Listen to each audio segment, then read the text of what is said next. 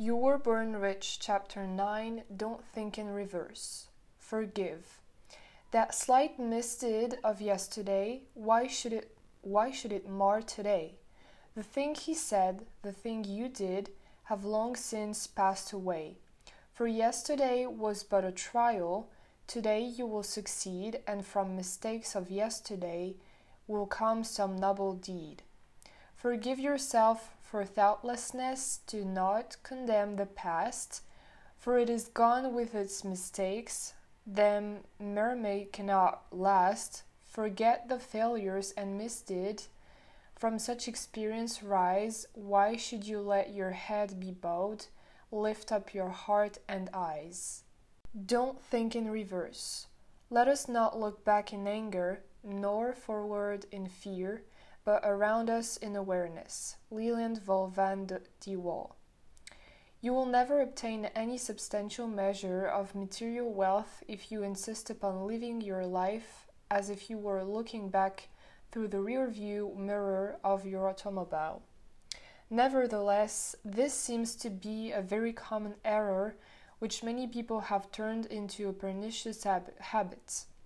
That is to say, many of us spend most of our present moments floundering mentally in the time zone of the he- of the dead and should be should be forgotten past. Let the dead bury the dead. Remember the old adage which says, "Let the dead bury the dead." In other words, what you want to do is to stop looking back in your life and worrying about things which have already occurred and which you can no longer alter. For pursuing that kind of mental activity will never lead to any worthwhile accomplishments in your life. You should understand, moreover, that all of the great achievers of the past have been visionary figures. They were men and women who projected into the future and did not belabor over things which had already passed. They thought of what could be rather that rather than what already was, and then they moved themselves into action to bring these these, these things into fru- fruition. Think of the magnificent legacy which these forward thinking individuals have left for us living today. Due to their formidable efforts, we are now able to enjoy breakfast in Paris, lunch in New York, and di- dinner in Toronto. We are now able to live our lives in brightness and light 24 hours as day if we desire so. We can hear the voice of a loved one on the other side of the ocean merely by pressing some buttons on a telephone.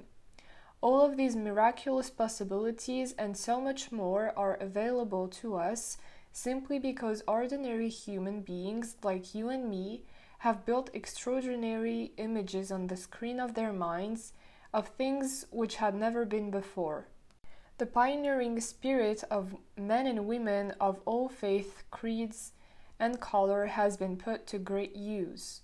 Those praiseworthy individuals were able to look into the future to see what could be rather than what already was, and then they, they ignored those who scoffed and said it couldn't be done. Also, understand that all great achievers always expect to do great things and then they turn around and do them. Do not be misled by your sensory factors we are endowed with the same basic mental tools which the Wrights, the Edisons, and the Bells possessed, and we all have the God given ability to employ those tools just as they did. All of us have been blessed with the mental capacity to gaze into the future and to see our lives in a richer and, mo- and much more satisfying state. Therefore, regardless of the present circumstances in which you find yourself, clearly understand that if you can build the image of something new in your mind, something that far surpasses anything that has occurred up until now, you have the ability to realize that result in the physical world. It could not be more clear that all of us have been born rich in the sense of having a magnificent God given potential which we owe, your, which we owe ourselves to, to nurture. Just how great is this human potential? Let's check with the expert Dr. Alexander Rich, professor of biophysics at MIT, has estimated uh, our central nervous system contains from 10 to 100 million cells, each one of which has a storage capacity equal to that of a large computer.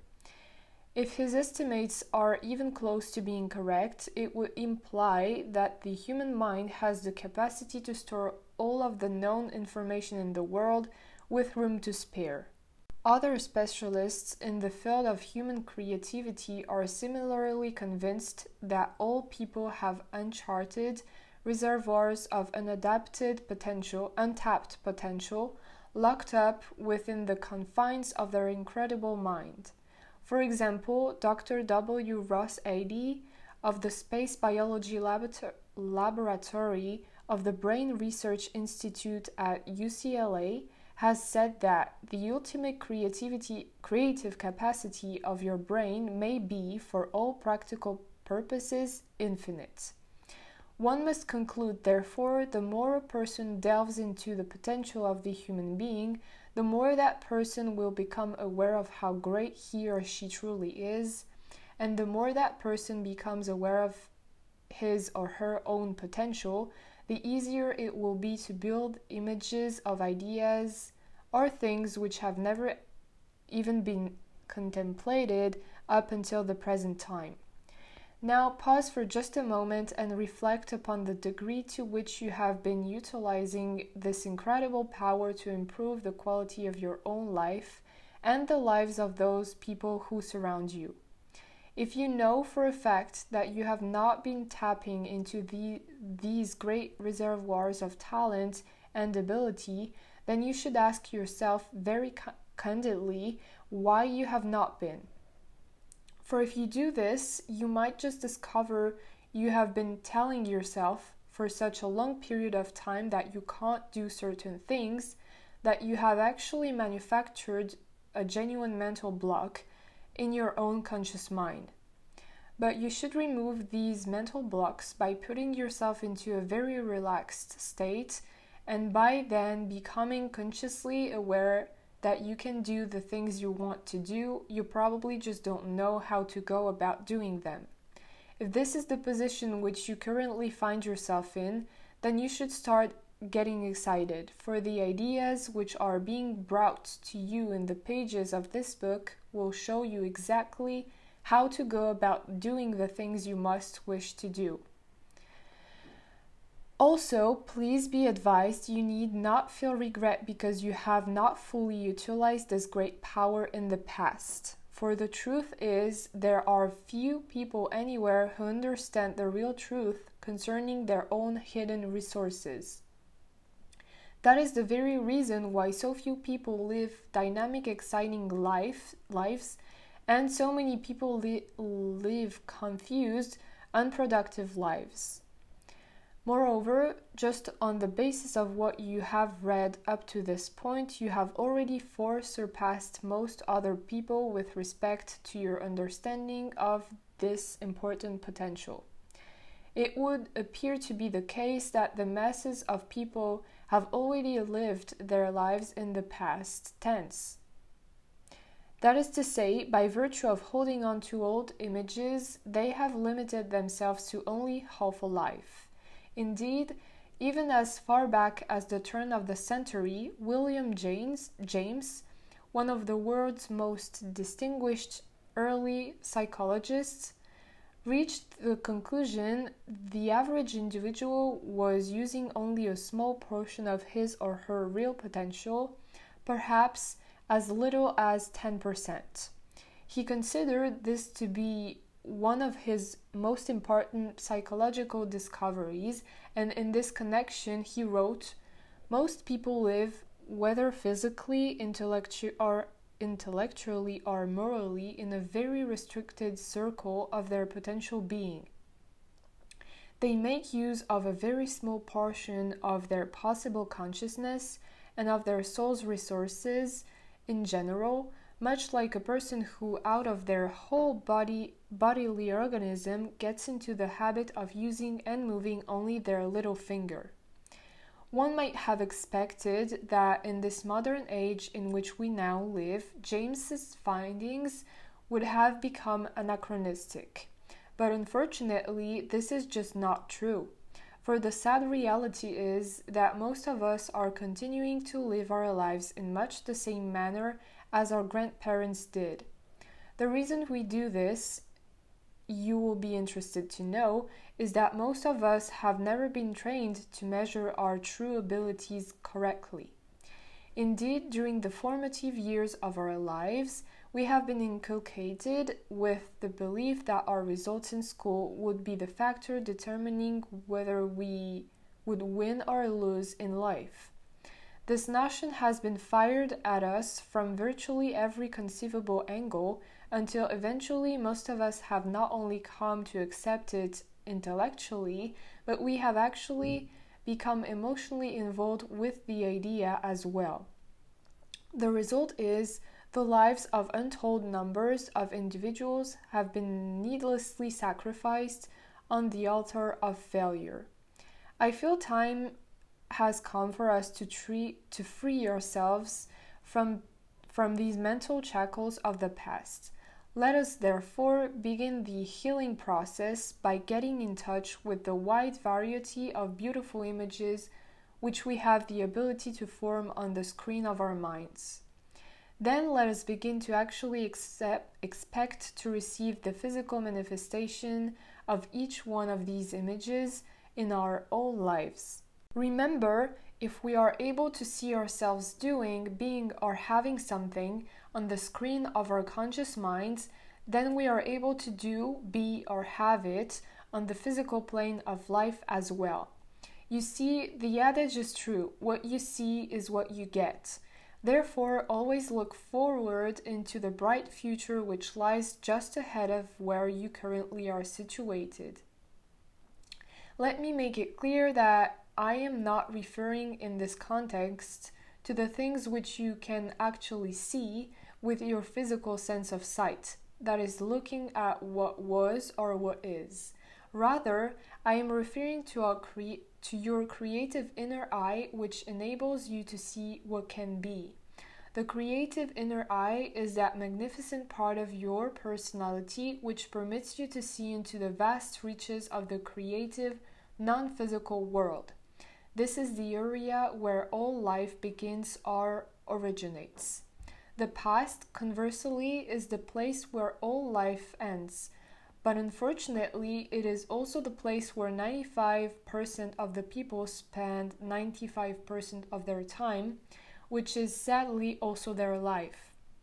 For example, it is an accepted ritual in our culture for old friends to spend hours upon hours reminiscing or harping back on the good old days of yesteryear.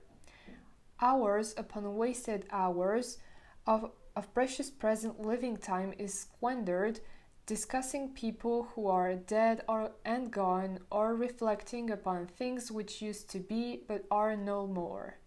In fact, there are actually numerous invi- individuals who spend their days collecting things from the past or antiques as they are sometimes called.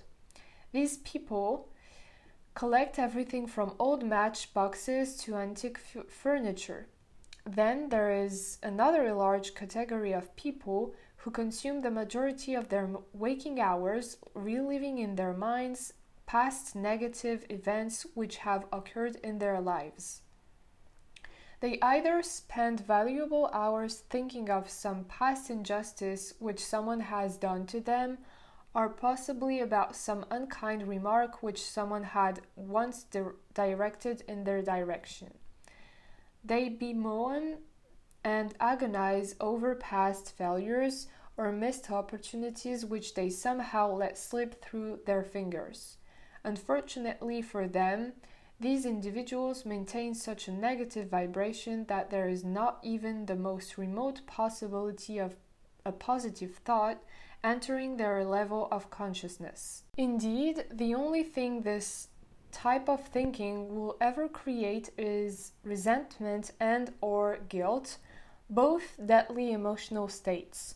But until these poor souls come to terms with the fact that it is they themselves who have been the, the authors of their own misfortune, and until they realize it is up to them to alter the course of their own lives, they are doomed to repeat their past failures over and over again.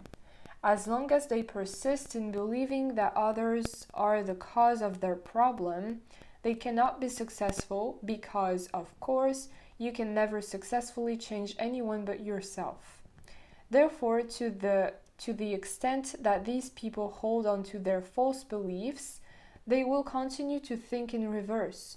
And it goes without saying you cannot move ahead while your mind is traveling in the opposite direction. Take a good look at yourself. Could you be one of the individuals who I have just portrayed? If you are, I would strongly suggest that you bring your mind to a screeching halt. Then reevaluate your present position and re examine your future goal. Look straight ahead and fill your consciousness with great and grand thoughts of what you ultimately could do and what you eventually can be. Become ac- acutely aware of the direction you mi- your mind is traveling because ultimately that is the way your life is going to unfold. Polaroid camera analogy. I have often likened the human mind and the material world to a Polaroid camera and a photograph. For once you have snapped a picture, the course for that photograph has been incontrovertibly set. There is a short gestation period which must elapse, but then the photograph must begin to appear, and it will do so exactly as it had originally been shot. To carry our analogy one step further, I would suggest that the shutter of the camera is quite like the conscious mind in that it is responsible for snapping the picture. Similarly, the camera itself may be likened to the subconscious mind because it is responsible for doing the work. Finally, the photograph is analogous to your results as it merely shows the world the physical replica of the picture which you have already taken with your mind. Clearly, if you were to take a picture of the same object over and over again, you would do nothing more than reproduce the same photograph over and over again. Yet, this is precisely the course which many people set for their own lives. Therefore, you must constantly be reminding yourself that if you persist in thinking in reverse, you will only reproduce the same results in your life over and over again. If you wish to change this pattern, on the other hand, you must look bravely into the bright future which lies ahead and see yourself already doing what you what you know only what you now only dream about doing someday. Patty's Cruise Patty Moore first came to my seminar with her with her parents, sorry, when she was only 11 years old. By the age of 15, she was already speaking in the seminars and sharing with the audience the manner in which a concept in that in the seminar had moved her from failing miserably in French at school to honors grade and in a relatively short period of time to boot. Five years later, she was working with me in the seminar business. One day I noticed her attitude seemed to be sleeping badly, and it appeared to me that she was not enjoying herself one iota. Note that these are the first telltale symptoms of an individual who is without a goal. So I asked her what what it was she really wanted, and her immediate response was, What do you mean by that? I explained to her that since she wasn't working toward anything, she didn't have anything to look forward to, and this made life extremely difficult to say the least. Then she said, But I don't have any money, so I can't do anything. I reminded her, however, that it doesn't cost even one penny to want or dream. A radiant smile suddenly came across Patty's face, and she told me that what, what she wanted more than anything else was to go on a South Sea cruise. I said to her that would probably be a lot of fun. I told her I had done it a number of times myself, and I described to her how beautiful it was. I also expressed my expectation that she would have a truly marvelous time. I pointed out, moreover, that she would retain the memories from the trip for the rest of her life and she could then relive them over and over again whenever she desired it. At this juncture, I asked her what was holding her back. Again, the same response was forthcoming from Patty I don't have any money. This type of negative thinking had been crippling her by preventing her from undertaking something in her life which she felt was very important. But the real reason I bring this story up here is to illustrate that even though Patty was mature, mature, sorry, had no ties and had no real reason not to go on the trip, her own thinking was holding her back from doing so. Clearly, she was a young lady who was thinking in reverse. She had thoroughly convinced herself it was a lack of finances which thwarted her desire, but of course that just wasn't the case.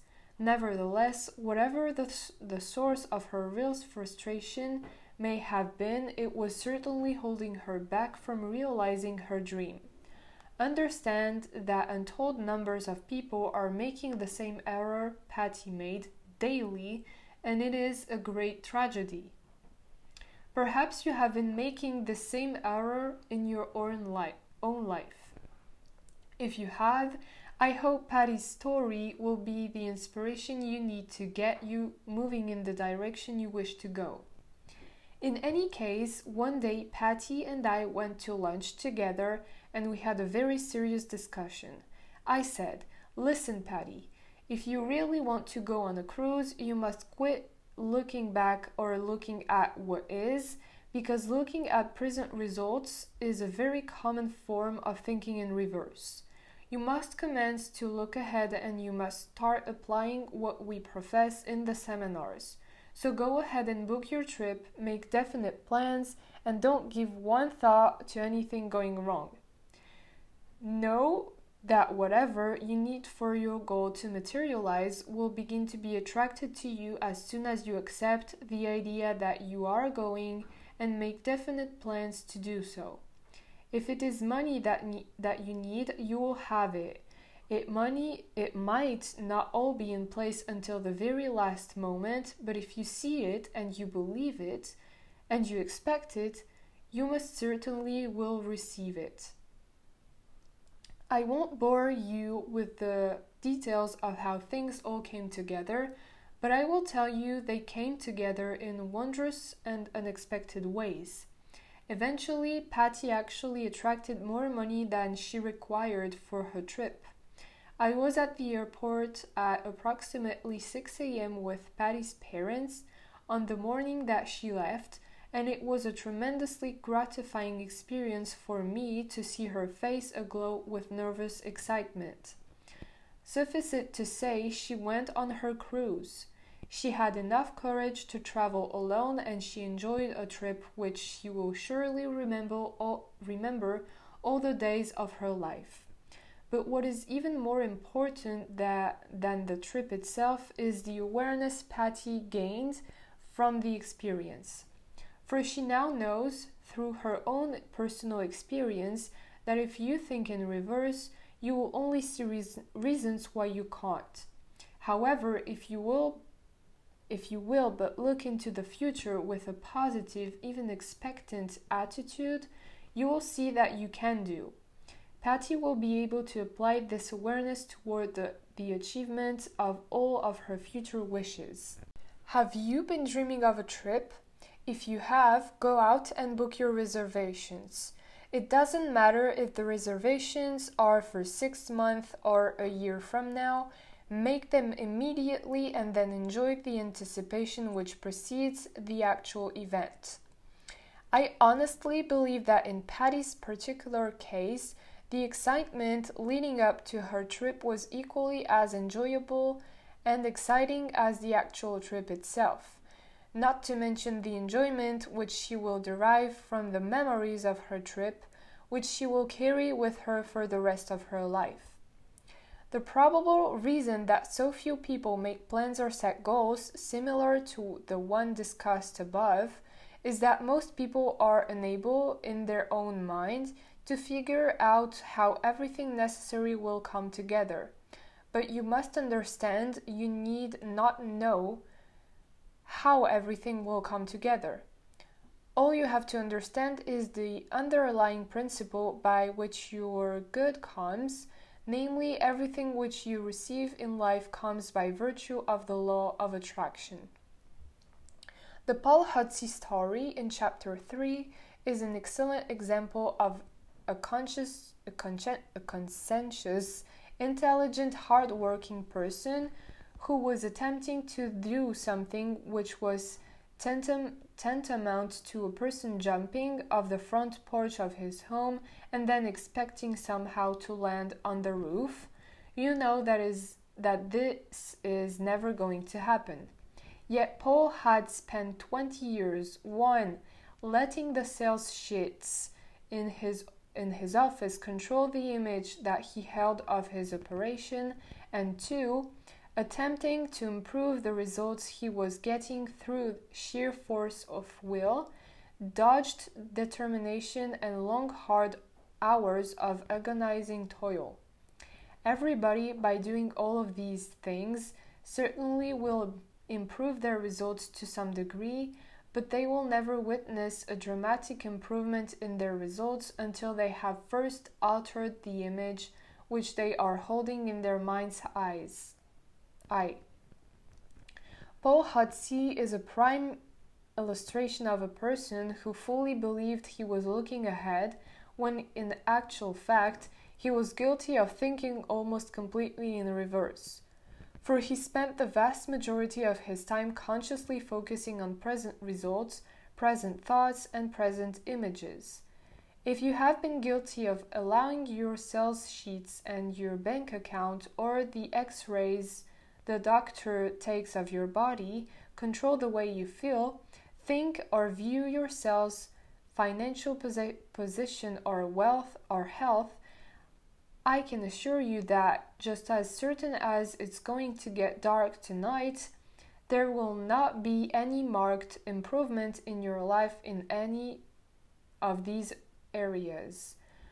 On the other hand, if you will let the present physical results serve only as an indication of the images which you have been holding in the past, and then you proceed, by virtue of your own higher mental faculties, to look into the bright future and to build an image of the good that you desire, just as Patty and Paul did, you will see your image materialize. But again, as long as you continue to let your, your present or past results control your thinking process, you will never live to see your dreams come true. Therefore, look up, look ahead, and form the image of the life you choose to live then everything you touch or come in contact with will grow and expand and express itself in a greater and greater way.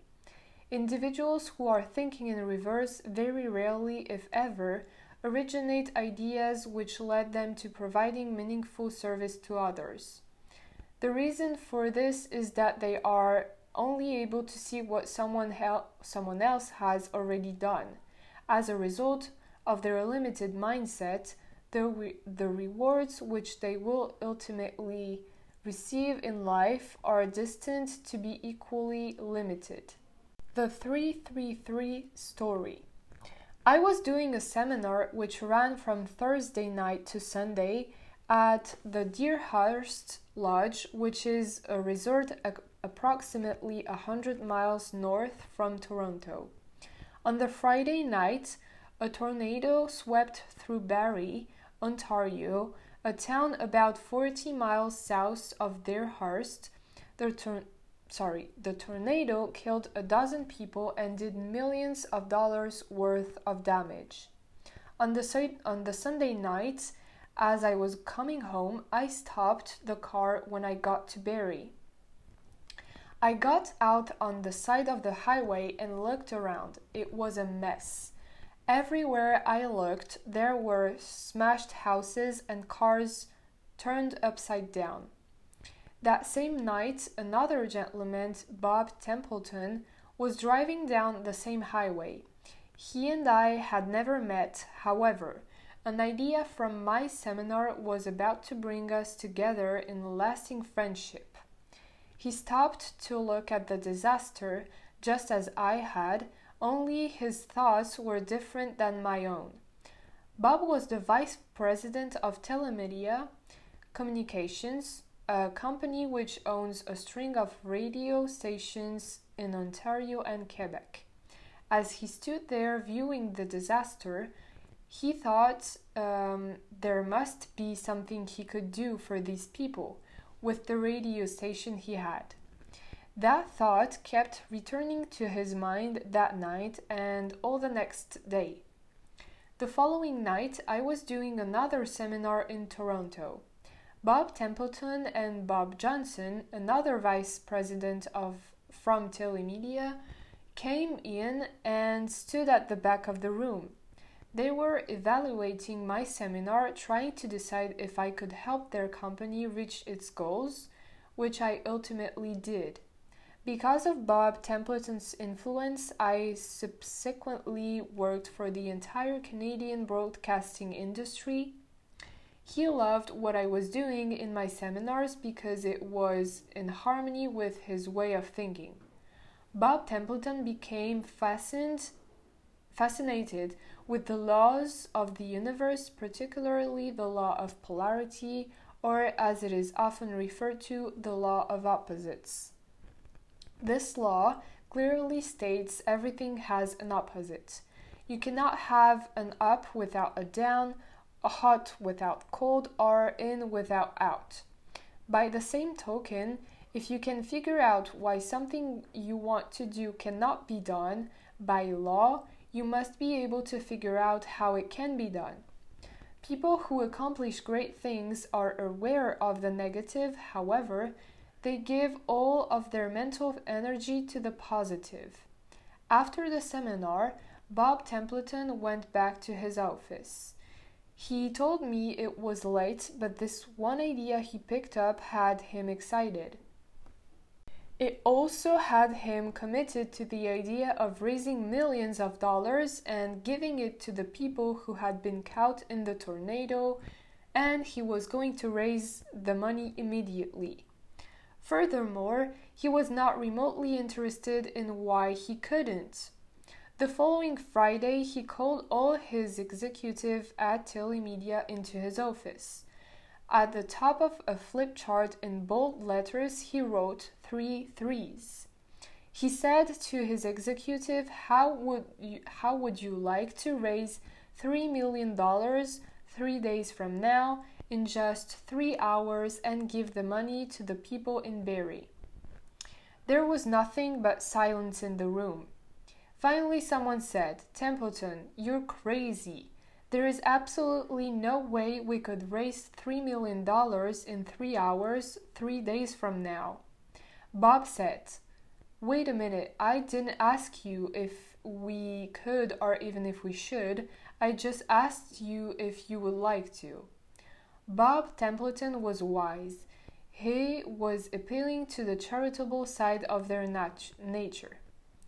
It was important for those present to openly admit that this was something they wanted to do.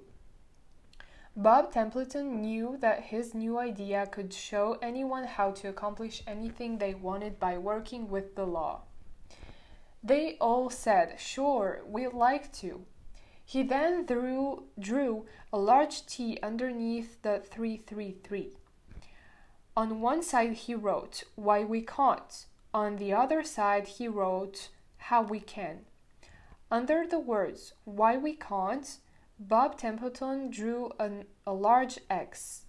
As he placed the X on the flip chart, he said, Now there is no place to record the ideas we think of which explain why we can't raise $3 million in three hours, three days from now, regardless of how valid they might be. He continued by explaining when anyone calls out an idea which suggests why we can't, everyone else must yell out as loud as they can next. That will be our comment to go to the next idea. Ideas are like the cars on a train, one always follows the other. We will keep saying next until a positive idea arrives. Bob smiled and continued to explain that, opposite to the X on the other side of the flip chart, directly under the words why how can we I will write down every idea that we can that we can come up with on how we can raise 3 million dollars in 3 hours 3 days from now. He also he also suggested in a very serious tone of voice that everyone will remain in the room until we figure it out. We are now we are not only going to think of how we can raise 3 million dollars immediately after we originate we originate the ideas, we are going to execute them. There was silence again. Finally, someone said, We could do a radio show across Canada. Bob said, That's a great idea, and wrote it down under How We Can. Before he had written one on the right hand side of the flip chart, someone said, You can't do a radio show across Canada. We don't have radio stations across Canada.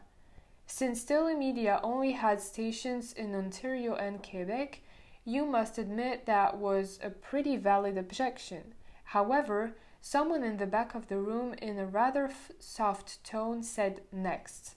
Bob Templeton replied, Doing a radio show is how we can. That idea stays. But this truly did sound like a ridiculous idea because radio stations are very competitive. They usually don't work together, and to get them to do so would be virtually impossible according to the standard way of thinking.